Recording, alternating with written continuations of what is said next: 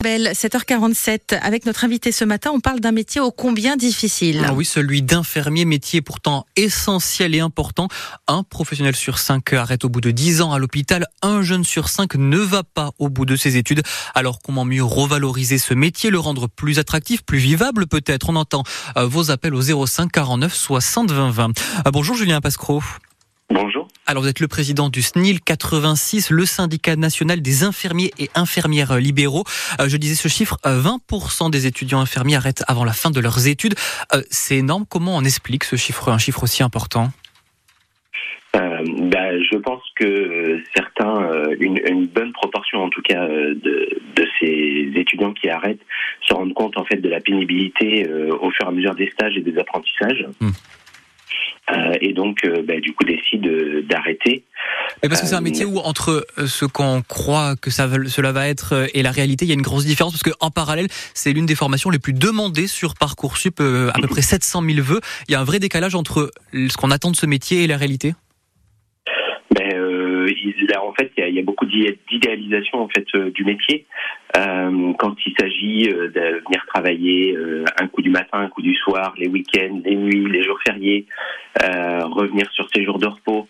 C'est ça la réalité du métier. C'est se confronter à la mort, c'est se confronter à la nudité des gens, c'est se confronter aux problèmes sociaux des gens qui sont de plus en plus prégnants. Euh, et euh, de pouvoir les accompagner en fait euh, de leurs difficultés économiques, psychiques, physiques. Et, et, la réalité du terrain est telle que aujourd'hui les infirmières n'ont plus de répit. quand on a une à deux journées de repos par semaine et que du coup les cadres vous rappellent sur ces journées de repos parce qu'elles n'ont plus assez de personnel, parce qu'il y a un arrêt de travail, parce que le personnel est à flux tendu, la réalité du terrain fait effectivement peur aux étudiants. Alors justement, qu'est-ce qu'on peut faire pour euh, éviter un taux d'abandon aussi fort dans les, dans les filières euh, des infirmiers et des infirmières? Ben, Je pense qu'aujourd'hui, euh, la revalorisation financière a été faite en institution. Euh, c'est pas le cas pour nous, en tout cas en libéral. On l'attend et on l'espère pour 2024, même si on est à peu près sûr que ce ne sera pas pour cette année. Euh, mais je pense qu'au-delà de ça, en fait, il y a des techniques managériales euh, peut-être à, revoir. Euh, il y a certainement du recrutement aussi à pouvoir augmenter les capacités de recrutement en fait des infirmières peut-être moins à flux tendu au niveau des plannings dans les services.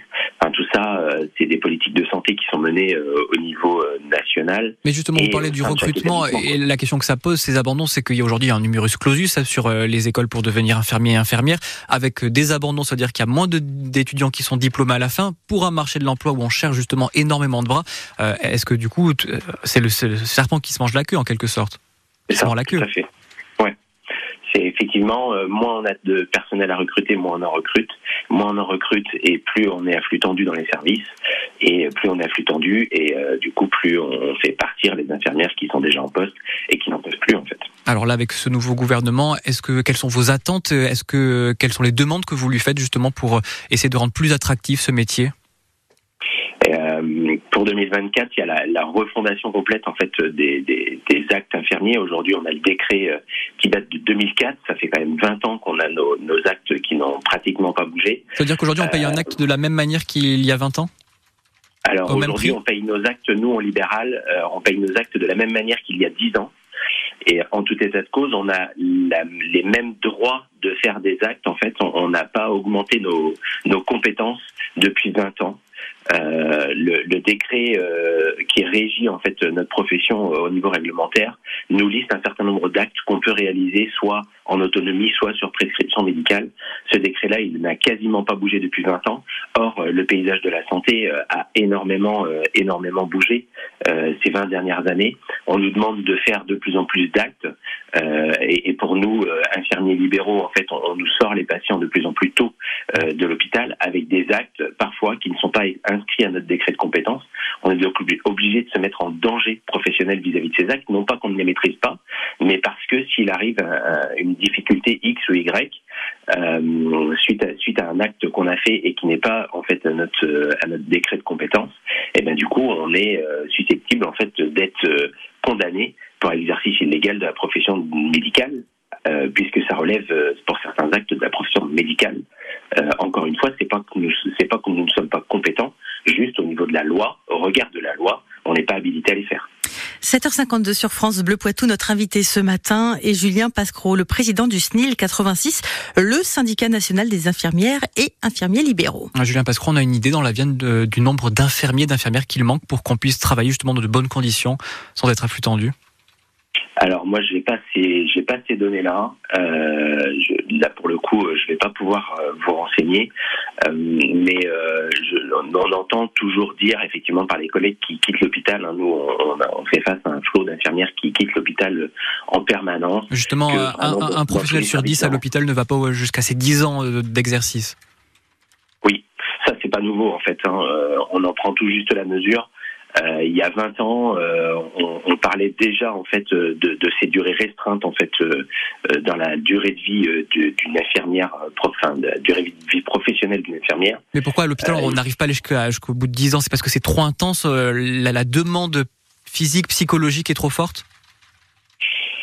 Oui, bah, certainement. Il y a eu un temps aussi où le, le, les salaires étaient, euh, étaient avancés. Aujourd'hui, avec le Ségur de la santé, euh, elles ont été euh, augmentées. Mais on voit bien que le cœur du problème, c'est pas forcément le financier, puisque même après augmentation, il y a quand même une fuite des milieux hospitaliers. C'est surtout les conditions de vie, hein, comme je vous ai expliqué tout à l'heure. Euh, d'avoir une journée de repos euh, unique par d'être appelé et, euh, et d'avoir des demandes en fait dues à l'institution qui doit quand même poursuivre les, les, soins quand même 7 sur 7, 24 24, d'avoir ces demandes incessantes des cadres pour revenir sur ces jours de repos, d'avoir ces demandes incessantes d'être toujours joignable, de toujours devoir répondre au téléphone. Moi j'ai des collègues hospitalières que je côtoie dans, la vie de tous les jours et qui du coup sont toujours à l'affût du numéro qui les appelle sur le jour de repos, voire même qui éteignent désormais leur, euh, leur téléphone portable sur leur jour de repos, de manière à pouvoir être plus sereine et mmh. vraiment profiter de leur journée de repos. Du coup, il faudrait plus recruter, c'est ça Revoir les, emplois du temps? Revoir les emplois du temps, peut-être plus d'anticipation. Enfin, ça, après, c'est propre à chaque établissement, euh, peut-être euh, de, voir ce qu'il en est. Effectivement, il y a une grande souffrance du métier au niveau national. Et, et, du coup, ça va certainement, à un moment donné, bloquer les institutions. Aujourd'hui, on connaît les déserts médicaux. Euh, ce qui est à craindre aujourd'hui, c'est d'avoir en plus des déserts euh, infirmiers. Merci Julien Pascro. Je rappelle que vous êtes euh, le président du SNIL 86, le SNIL qui tient d'ailleurs son congrès à Paris à partir d'aujourd'hui. Je rappelle que c'est le syndicat national des infirmières et infirmiers libéraux. Bonne journée.